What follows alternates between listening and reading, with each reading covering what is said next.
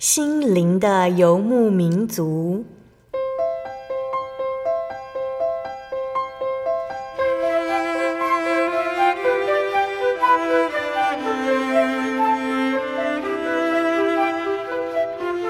在这个谁都不管谁的后现代社会里，每个人的心灵都是游牧民族。成长的过程就是寻找的过程。每一颗漂泊的心灵，其实都在寻找生命的绿洲。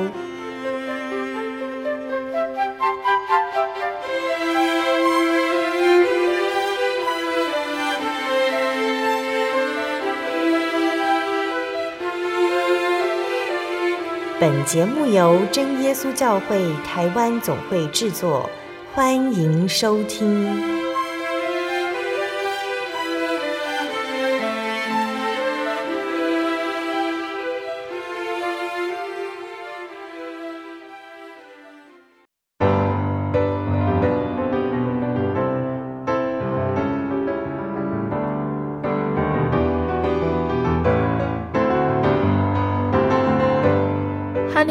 所有在空中的听众朋友们，大家平安，欢迎收听今天的心灵的游牧民族。我是贝贝，很高兴能够在空中和大家见面哦。大家这个星期过得愉快吗？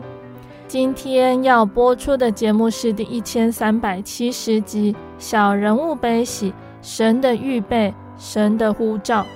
节目邀请了真耶稣教会的曾美琪神学生来分享他的信仰体验和献身当传道的原因哦。那美琪呢，是来自于马来西亚的神学生，他从小在教会中成长，父母热心侍奉的身影从小就烙印在他的脑海里。成长的过程也让美琪呢逐渐体验到神，并且立志要保守信仰到离世的那一刻。但是对于献身，美琪总认为自己不擅长讲台的侍奉，没有好的口才。然而，神借着讲台的信息传到工人的口，向他呼召，让美琪明白神的预备，也下定决心顺服，向神学院提出报名。那神如何为美琪预备道路，又如何引领他的脚步呢？相信听众朋友们都很想聆听到美琪的见证。我们先来聆听一首诗歌，诗歌过后就会请美琪来分享见证哦。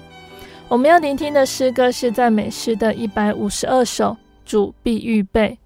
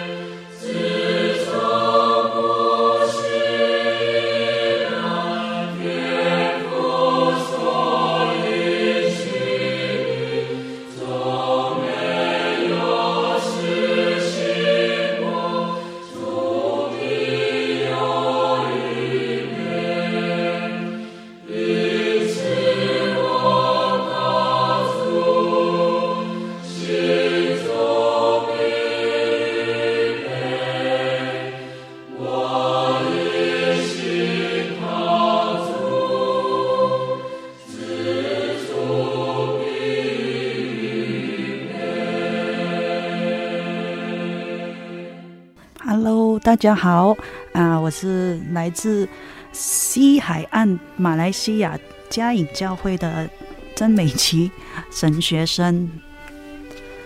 啊、呃，小妹从小就信主，嗯、呃，是第四代的信徒，从爸爸下来或者是妈妈下来都是第四代的信徒，所以我从小就。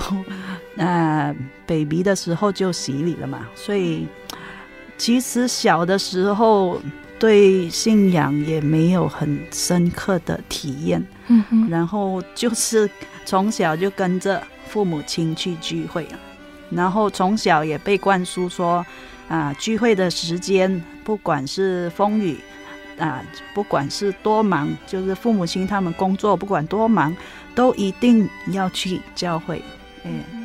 而且，啊、呃，我的爸爸就是，呃，以前就是教会里面的一个总务嘛，所以他需要提早去教会开门，然后他也是最后一个关门的，哎、呃，所以从小我们都是很早的到教会，然后最后一个回家了。嗯哼。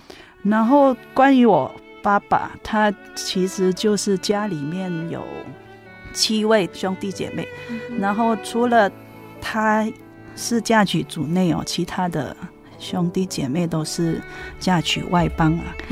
也因为这样哦，其实只有爸爸唯一一位目前还留在教会里面的。嗯，所以呃，小妹很感谢神呐。如果爸爸他没有坚持这份信仰，没有坚持去教会聚会。哎，如果神没有保守啊，父亲的信仰，可能小妹也不会啊，现在有这个要在这里来念神学院呢。哎，那美琪可以和我们分享家族一开始是如何接触到福音的呢？嗯，好，嗯，一开始就是啊，福音就传到嘉颖这个地方，嗯、然后其实就。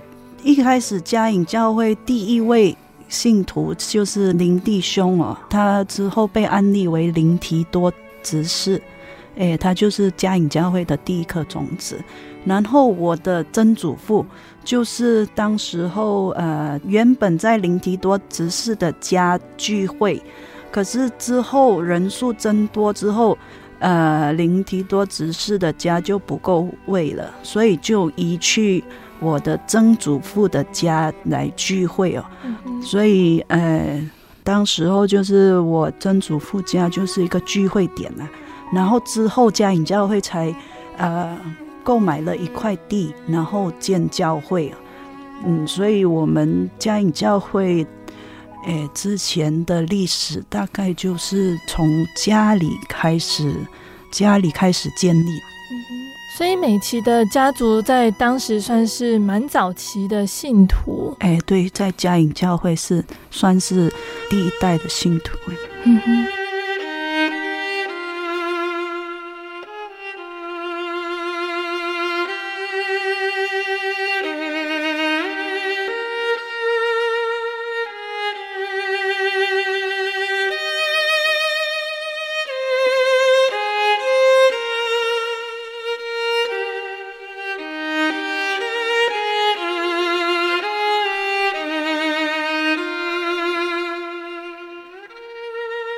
美琪的父亲除了婚姻的关系，还有什么样的体验让他坚持信仰？嗯，据我所知，我爸爸他呃，就是青年呐、啊，都青年的时期，他都很热心参与各项青年活动啊、呃。如果有青年的呃神训班，我们马来西亚叫神训班呐、啊，就是好像学龄会、台湾的学龄会之类的，嗯、他都会去参加。就是很热心啦，然后之后就认识我妈妈之后，哎，其实信仰也是互相扶持啦。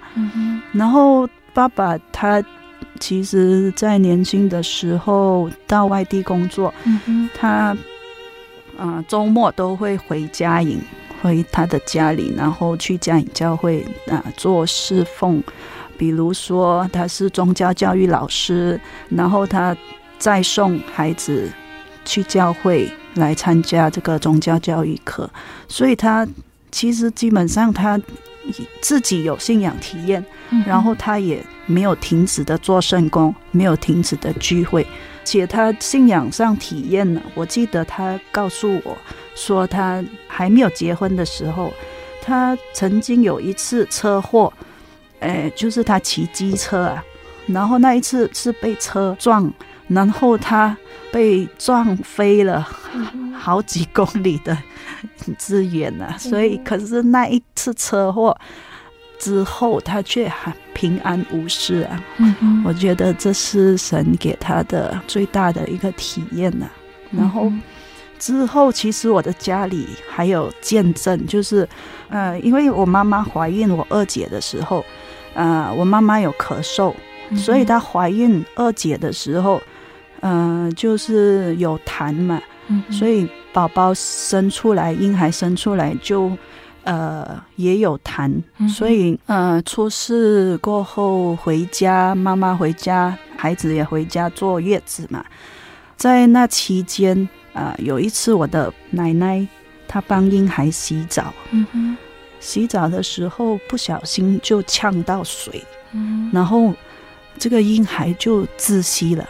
嗯、然后，嗯，我的奶奶就很紧张，就抱到我妈妈面前了。然后当时候妈妈在坐月子，也不方便开车去医院哦，就马上跪下来祷告。嗯、祷告不久，孩子就醒了，就哭了。嗯、哎，所以就没事了。然后。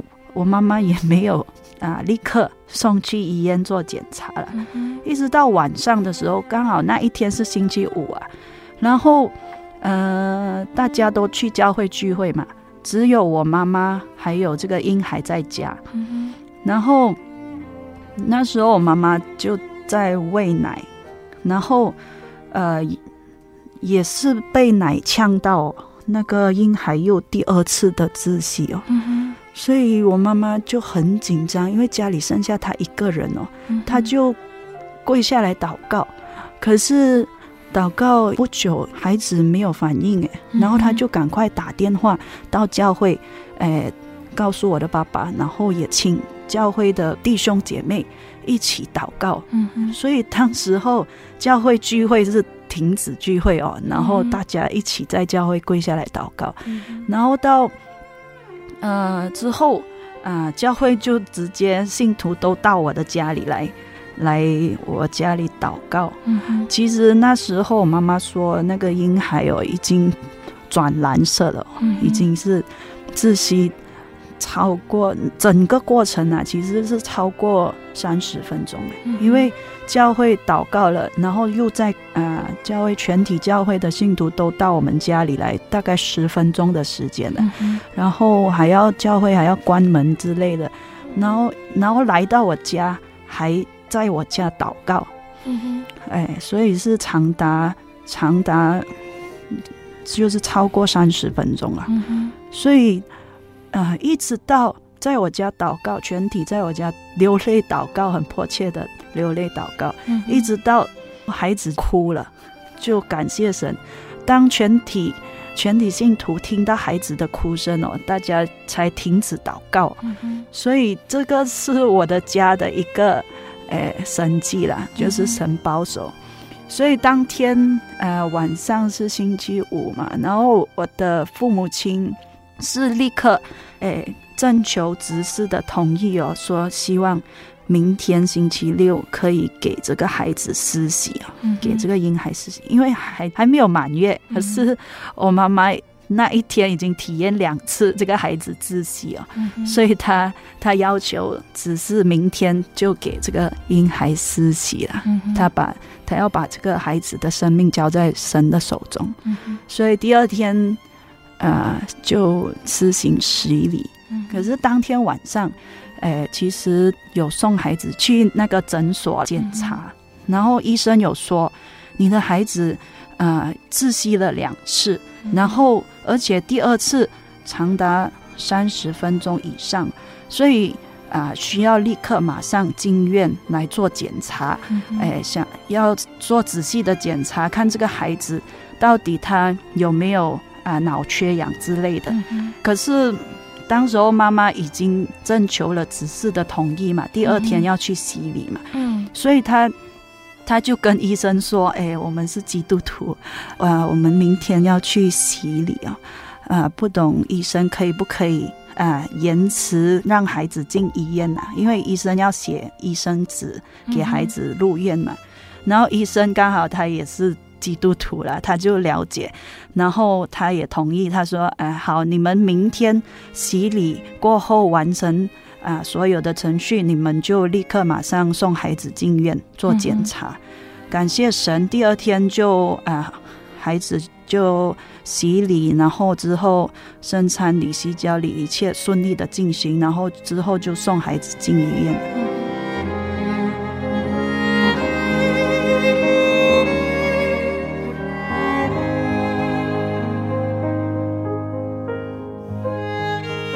然后在医院的时候。哎，就做检查的时候，我妈妈就很小心喂奶，因为曾经两次窒息嘛，嗯、所以她就很小心喂奶，喂孩子喝奶。然后那时候在医院的时候，那个护士就看到我妈妈喂孩子喂的这么慢，就是喂了很长一段时间，嗯、我妈妈就很小心喂。然后那个护士就把孩子抱过去哈，就帮我妈妈喂喂孩子。嗯哼。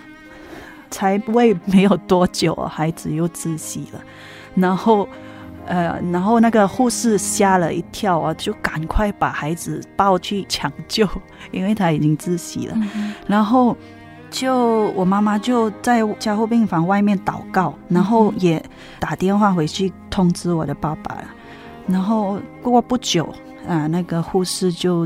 抱着孩子从家务病房出来，哎，就说这孩子救回了，然后没有没有事了，就就叫妈妈回去啊，好好照顾这个孩子。嗯。然后感谢神啊，在那个检查这个婴孩的报告显示，哎，这个婴孩没有脑缺氧，一切正常啊。其实这个就是很大的恩典，因为孩子窒息超过三十分钟以上哦。很大可能会脑缺氧啊，嗯、可是感谢神哦，一切正常，而且我现在我的二姐哈、哦，就是很健康啦，在家里面哦，嗯、是算是最大 size 的，哎，这是我家的一个很大的神迹了。嗯哼，感谢主哦，美琪和我们分享了他的父母对信仰的体验，奠定了他们的信心，平时也都热心参与教会服事和聚会。那美琪觉得父母热心参与教会对于小孩有什么样的影响？哎，对，从小就看着父母亲他们热心于做圣工嘛，然后。不管是呃教会职务会开会，或者是探访信徒啊、呃，甚至是参加呃这个追思聚会哦，都会带着孩子一起哦。所以，我们呃我是最小的嘛，我上面有两个姐姐，嗯、我们都是全家出动了。让我最深刻印象哦，就是马来西亚的这个追思聚会一般。都是在殡仪馆或者是在家里举行哦，嗯、所以那个棺木是会放在啊、呃、这个地方，然后就是信徒去参加追思聚会，然后聚会结束之后啊，其实啊、呃、信徒可以来瞻仰这个仪容啊，所以在这一点方面，我父母亲他们诶。我们小时候一起去参加追思聚会，父母亲也没有说避讳，就是不让小孩子去瞻仰仪容，嗯、他还是会，呃，小小还是抱我们去看呢。而且有些家长就认为小孩子不需要看呢，因为怕他们晚上睡不着。嗯，可是小妹的父母却没有这样认为啊，他们还是，呃，给我们去看。可是他们有跟我们说了，就是。他要我们知道明白一个道理哦，就是在主里睡了的人，他们的仪容是很安详的，就像睡着一样。所以，我们小时候就是看仪容，呃，我们的观念就是说，哎，他就是睡觉，就是在只是在一个棺木里面睡着了。可是当我啊渐渐长大，明白道理之后，其实我很羡慕这些在主里睡了的人，嗯、因为就好像启示录十四章十三节那里写到说，在主里面而死的人有福了，因为他们吸了自己的劳苦，做工的果效也随着他们。嗯、所以，呃，小妹就。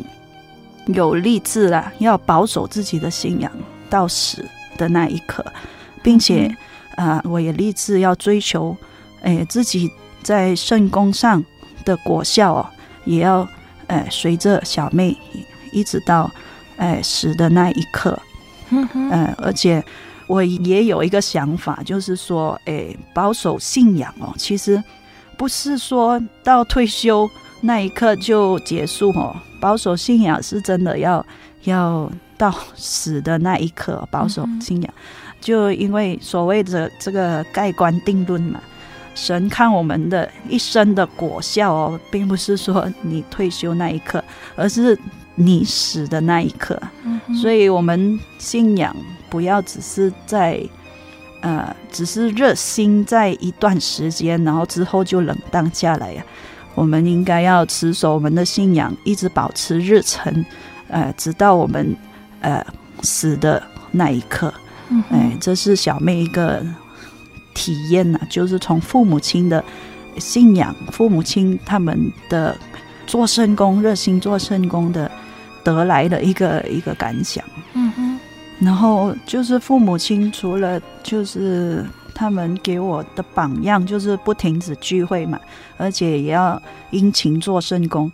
然后期间啊，父母亲他们从小，其实我的父母亲哦，身教多过言教了，所以他们都在做给我们孩子看呐。而且他们诶，更多的是分享神的啊，神给他们的体验。而且他更多也是分享见证啊，就是在他们的生活上，或者他们那一代所得到的恩典，都有分享给我们孩子听。所以从小从听而来的见证，然后之后，哎呀，自己也有体验，然后慢慢的建立自己的信仰。嗯哼。所以从父母亲身上，小妹体验体会到。真的，你们亲近神，神就必亲近你们。而且，哎，也从父母亲身上可以看到，我做主公不落空啊。我们家里虽然不是很富有啊，可是样样都有啊，这是很感谢神的。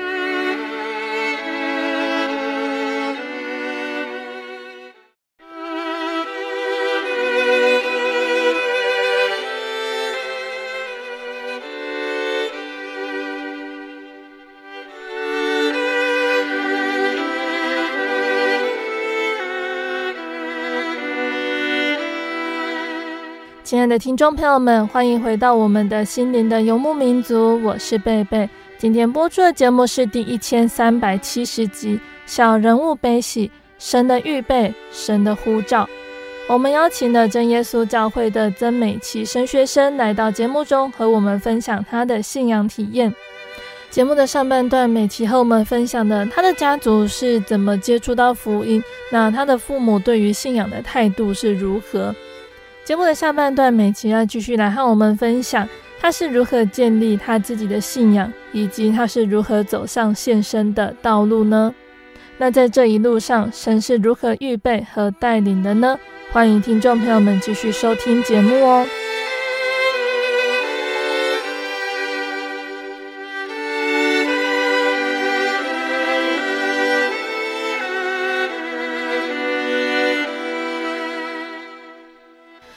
美琪在见证的一开始有说到自己是第四代的信徒，对于信仰比较没有那么深刻的体验。那美琪自己的信仰是如何建立的？嗯，好，呃，小妹、呃，其实开始建立信仰哦，是在、呃、大概十岁的时候，因为那时候呃父母亲工作都很忙，所以他们。没有时间，没有很多时间陪伴我们，都是去上学啊，什么都很自己做功课。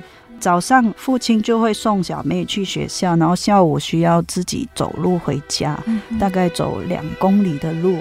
所以那时候十岁嘛，要走两公里的路，而且马来西亚治安也不是很好，所以可是我父母亲还是很放心的给我走路回家。哎，当时候我其实也有好奇了，为什么父母亲可以放心给我一个人走路回家？然后他们的回答就是说：“哎，不需要担心。”哎，你只要一路上祷告，求神看顾，哎，交托给神就可以了。所以他们从小哦，就是很很放心我们，哎，自己独立，就很放心给我们独立。然后就是我们早上出门就会一起祷告嘛。所以父母亲他们的心里就是说，交托给神就对了，不管发生什么事情，就是交托给神了，就是依靠神就对了。所以，其实那时候有时走路回家也是会害怕。可是，在我害怕的时候，我都会心里面祷告，而且有时候也会一路走一路唱诗歌啊啊，来来舒缓一下害怕的心情啊。然后我我记得小时候走路回家的时候，如果身后有人的话，我就会假扮。呃，绑鞋带啊，还是什么？就是让后面的人超过自己。就我，我就是怕后面有人呐、啊，所以当那个人超越我，走在我前面，我就会比较安心。然后，当然心里面是祷告的啦，希望不是坏人呐、啊。可是感谢神呐、啊，在我小学的时候，这个经历让我诶，其实建立了自己的信仰，也有这个依靠神的心。嗯哼，啊、呃。小妹也常常感觉我身上有神的一个保护罩了，就是呃从小到大很少生病，我是三姐妹里面哦很少生病的，从小学到我工作其实都是很少生病，好像我之前是在呃西马总会上班嘛，我也很少请病假，基本上好像是。可能请一两天而已。我做在西马总会工作六年了，才请过两次病假而已，两天的病假。所以这真的是神一直保护着小妹，让我能够真的有一个健康的身体，而且在服饰上哦，能够更加专注服侍神的工作。感谢神。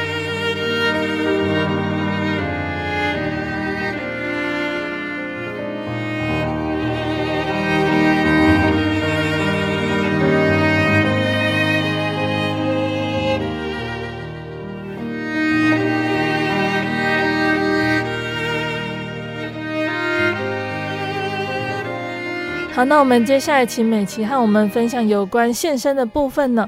那在还没有决定要献身之前，美琪原本想过要做什么样的工作？其实我小学的时候，呃，成绩也不是很好，可是呃，还可以刚刚好过上中学了。嗯哼。所以在中学的时候，呃，我其实有想过以后长大到底要做什么，然后。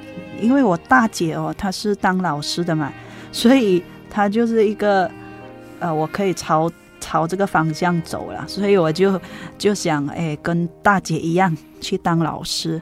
为什么要当老师？因为当老师哈、哦，学校放假的时候可以去协助教会的这个圣经营啊，学生的圣经营，然后或者是学生的短期神训班，嗯，哎，就可以协助教会的圣工了。嗯哼，可是，在毕业之后等成绩的期间，就有机会，哎，就是有一个空档啊，我就去这个幼稚园来打工。嗯哼，当时候。哎，就当一个实习老师，才发现其实哎，我就是不适合当老师，嗯，所以当时候其实是放弃了当老师的志向。嗯、然后过后后来，呃，我就转移到我想哎当一个经理之类的，就是到一个公司啊、呃、打工，然后当经理能够有很好的收入。嗯哼，所以我大学就去报考了这个工商。管理这个学士学位，嗯哼，所以嗯，然后当小妹即将完成这个学业的时候啊，教会就有这个报告说，哎，要为总会代祷，因为总会当时候呃没有全职办事员哦，所以当时候小妹每次看到这个代祷事项在荧幕上哦，都会都会想起一节圣经啦，就是。啊，哈该书一章四节那里说：“这殿仍然荒凉，你们自己还住天花板的房屋吗？”所以我就心里在想：“哎，怎么怎么没有人要去应聘这个办事员呢？”哎，然后心里就想啊，既然我其实那年我也差不多要毕业了嘛，哎，我就心里想啊，如果我毕业的时候总会还没有请到人，那。我就去做这个工吧。感谢神的是，他后来哦，就有两个人来找我，在不同的时间来找我，哎，问小妹有没有兴趣考虑去总会应聘啊，去总会当办事员。所以那时候，哎，我就感觉好像神他听到我心里面想的是什么，然后他就派人来找我了。所以我觉得那时候好像神在呼召我了，进总会来当办事员，所以我就二零一六年就进了总会当办事员了。嗯哼，然后一直到小妹啊报考神学院。嗯哼，其实我原本打算进总会当办事员哦，就是打算做一年而已啦。可是没有想到哦，神的带领一路走到现在。嗯哼。嗯。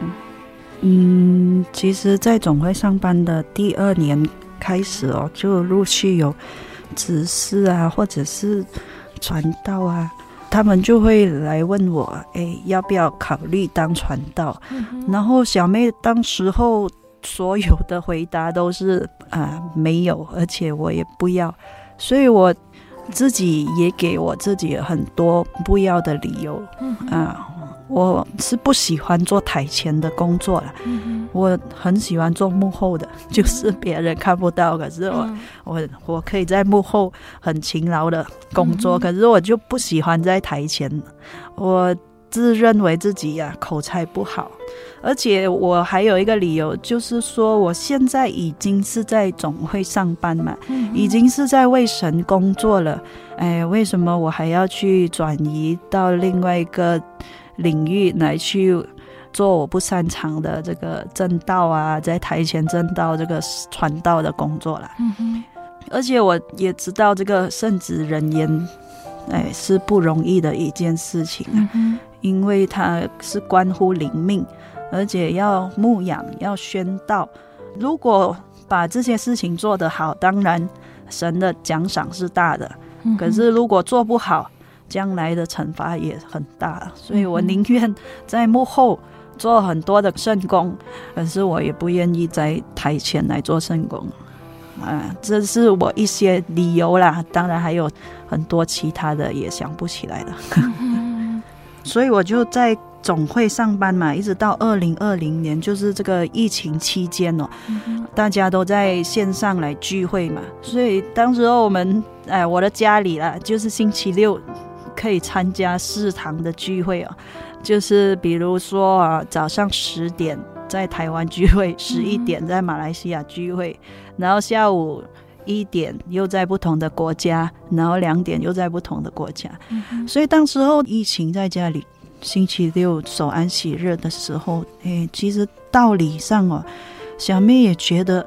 好像这个道理是讲给我听的，就是要我献身，要我为主所用。嗯，所以那时候我就感觉这个神的这个呼召声哦很大，好像在淹没我了。嗯，所以当时候我是有这个感觉了。然后一直到刚好那一年哦，总会也有。发信要招神学生，嗯哼，所以当时候十一月的时候就有传道，就是神学院的传道正式来问小妹，哎，说问我有没有考虑，嗯，要报考神学院，嗯，很奇妙的，哎，当时候小妹就回答说，哎，我会考虑，因为之前我回答别人都是说。不要，哎，可是这一次我是回答说我会考虑啊，嗯、因为这个呼召声太大了，我也不敢再去忽视啊。生怕哪一天哦，神安排一条大鱼把我吞下，所以我就当时候是有这样的感觉，就是不能再忽视这个呼召声了。然后那时候开始，我就把这个事情放在祷告里面，因为我我要确定到底是不是神要我去做这个事情啊，我也怕，诶，只是我自己自己想太多，所以。祷告一段时间呐、啊，神也没有给我什么回应，嗯、所以我当时候其实，在祷告里面，为了要确定啦，到底是不是神的呼召，嗯、我就跟神求了一个征兆，说如果真的是神的旨意要我去做这个事，就请安排另外一个传道来找我，嗯、就是不要这个之前问我的这个传道。嗯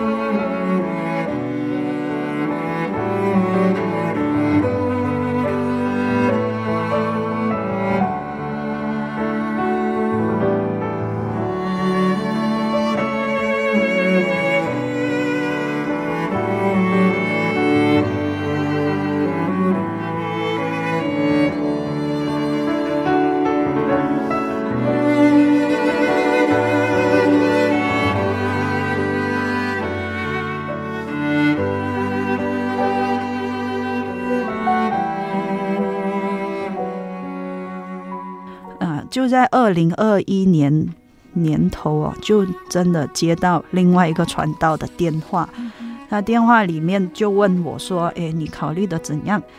然后当时候，其实他一问这个问题的时候，我心里面就已经知道，哎，这就是神回应我的一个征兆哦，神已经回应我。然后当时候。我知道是神的回应，可是我也没有立刻回答传道说：“呃，我我决定。”然后，诶，传道就问我说：“你考虑了多少趴？”嗯、然后小妹就回答说：“诶，已经有五十趴了。”那个传道就说：“嗯，还有时间，你继续考虑。”然后盖了电话之后，我就在想：“诶，怎么我回答传道有五十趴了？这五十趴是怎么累积的？因为我之前。”都是拒绝的嘛，谁问我我都说不要嘛。可是为什么已会累积了五十趴？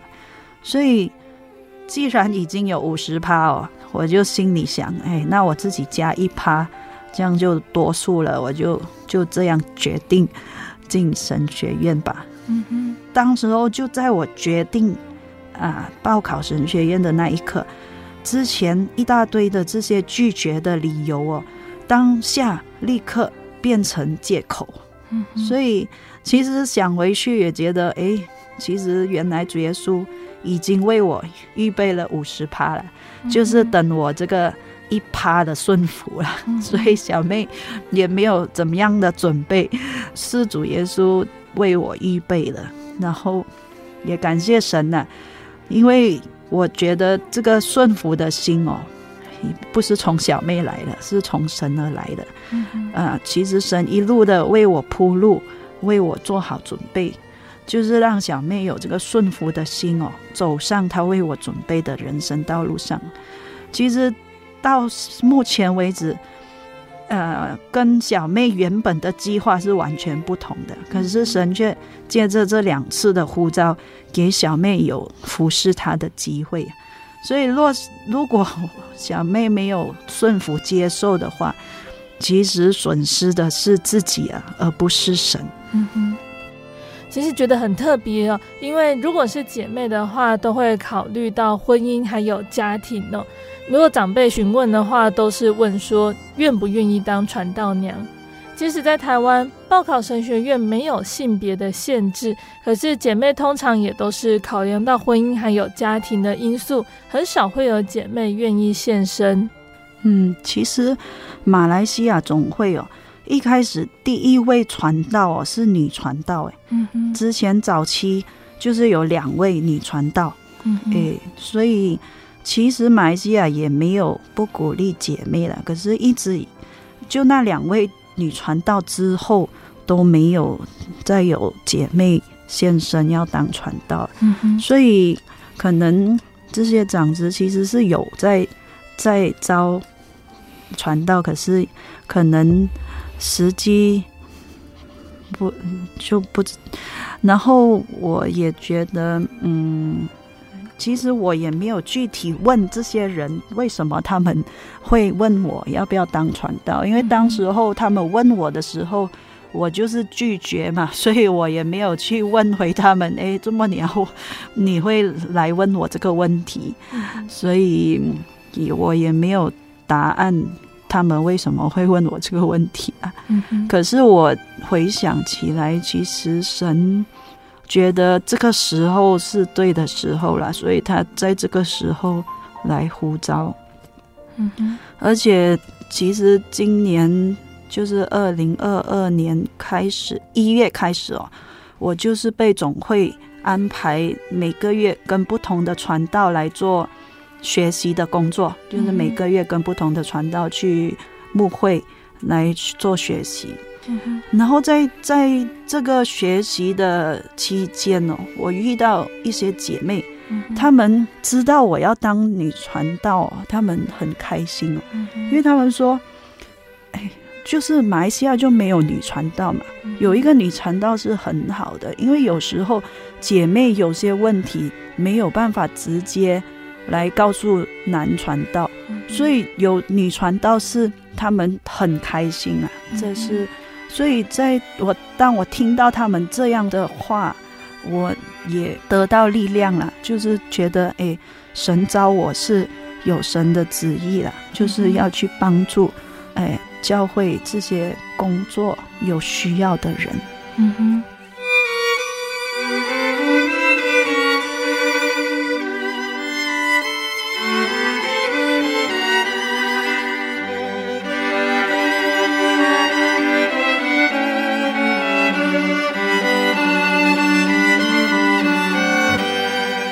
美琪的家人对于美琪决定献身的，他们的想法是什么？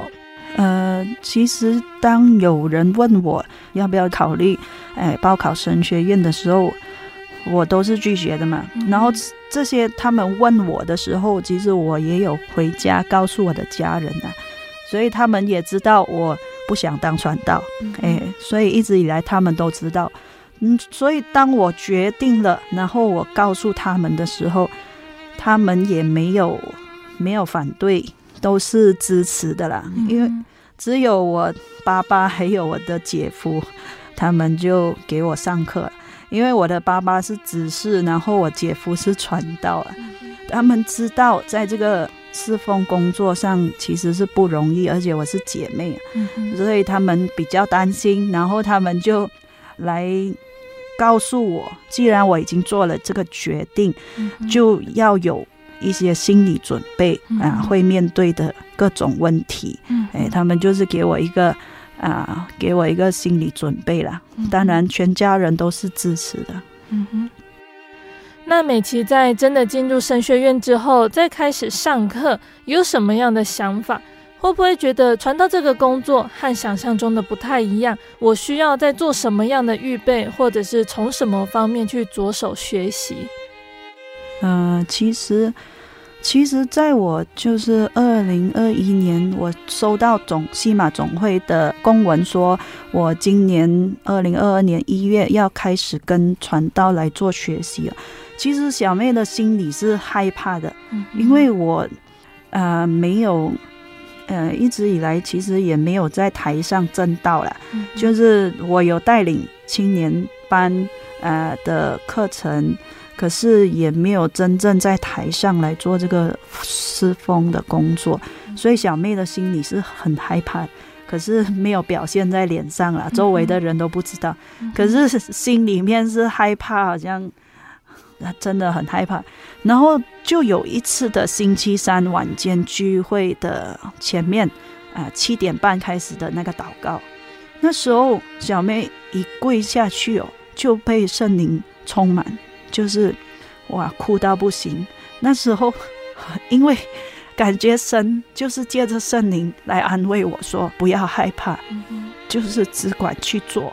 所以当时候就在那一次的祷告。我从圣灵得到一个很大的力量啊，就是，呃，其实课程或者是这个工作，其实就在那一次的祷告得到很大的力量，也从那个祷告之后，小妹都不觉得害怕了。嗯哼，其实现在来来了神学院，课程上面都还好，可能只是第一个学期了。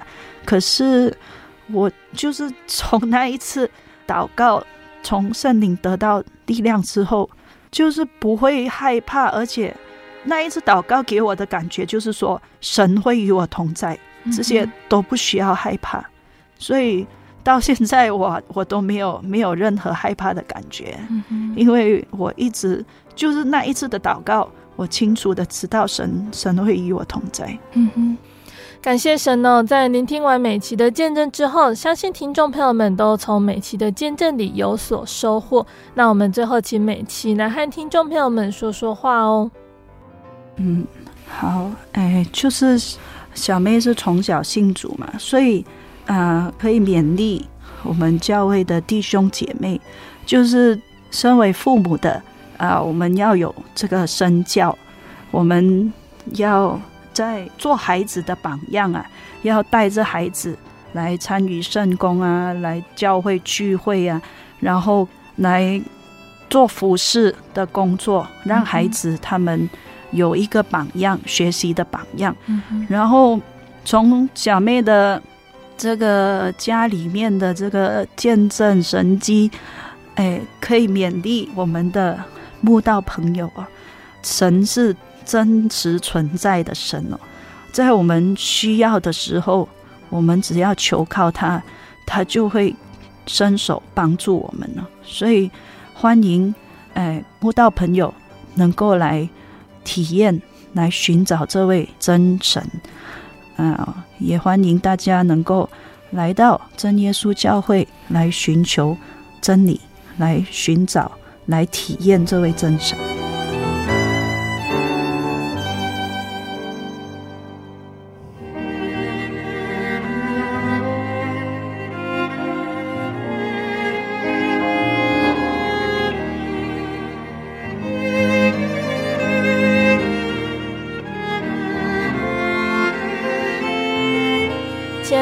朋友们，每期的见证就分享到这里了。期盼今天的见证可以让大家明白主耶稣的慈爱。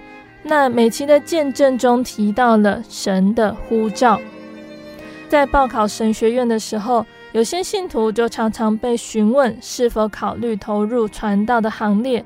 有的时候会听到这样子的回应，也就是神没有呼召我。那被神呼召，是不是只有当传道的专利呢？作为一般的信徒，是不是就没有来自于神的呼召了呢？那其实，在圣经中呢，“召会”这个词呢，在希腊文的意思就是指被呼召出来的一群人。那因此呢，我们每一位信徒都是被神所呼召的。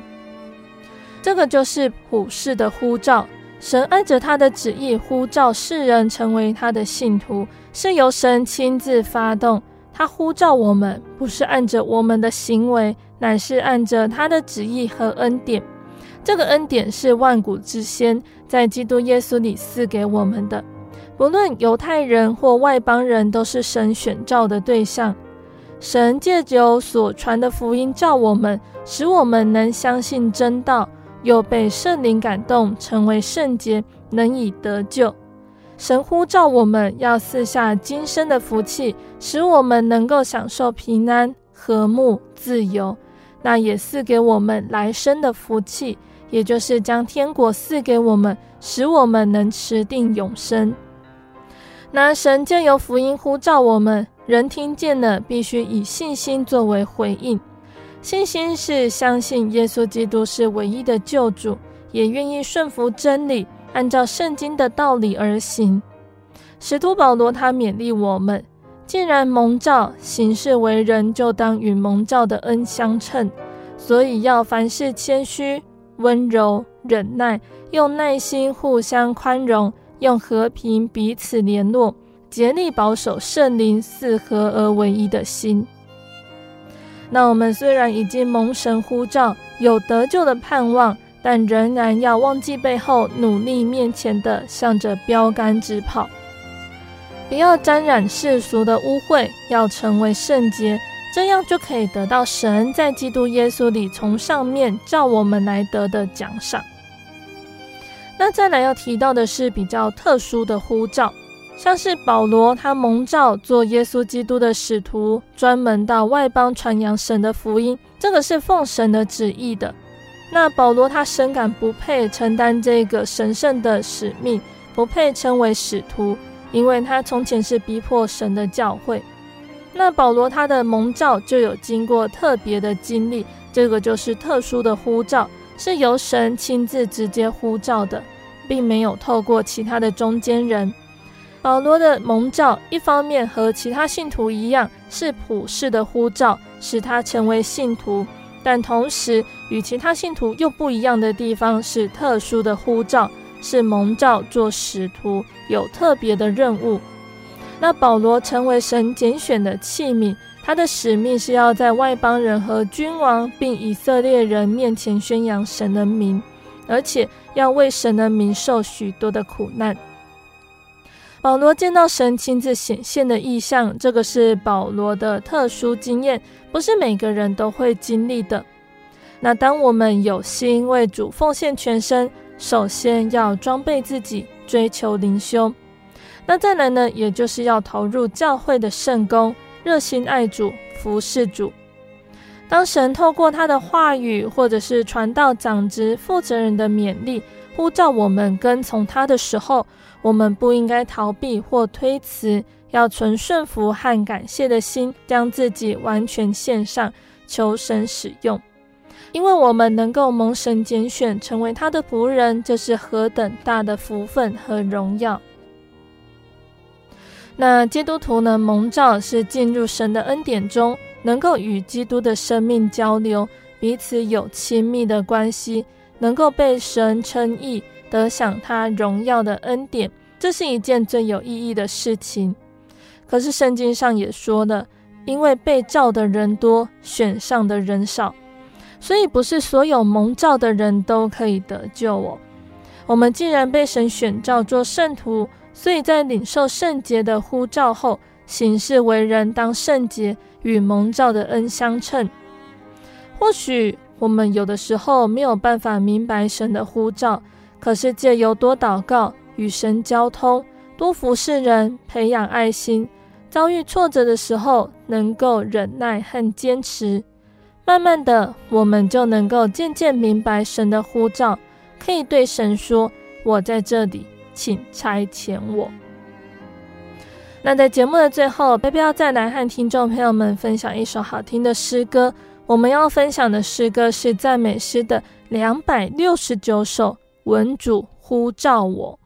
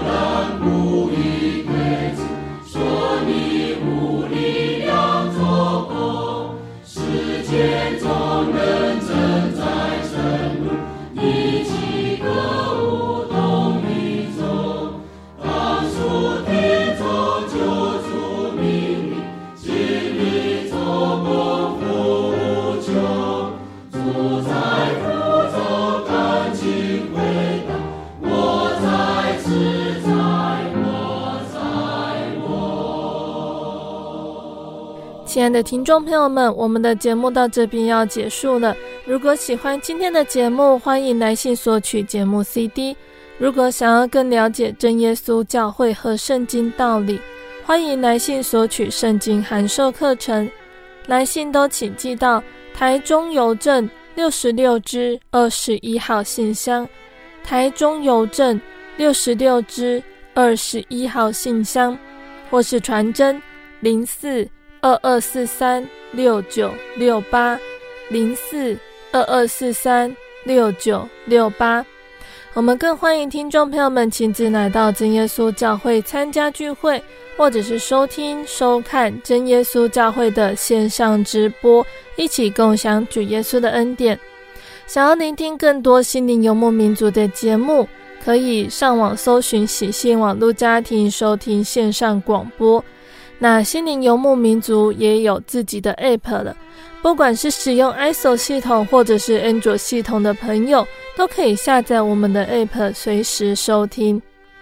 那心灵游牧民族也持续在 Podcast 平台上更新播出节目哦，听众朋友们可以使用你习惯聆听的 Podcast 平台来搜寻收听更多的节目，并且分享给你的亲朋好友哦。最后，谢谢你收听今天的节目，我是贝贝，我们下个星期再见喽。我的心是一只鸟，飞行介于黄昏与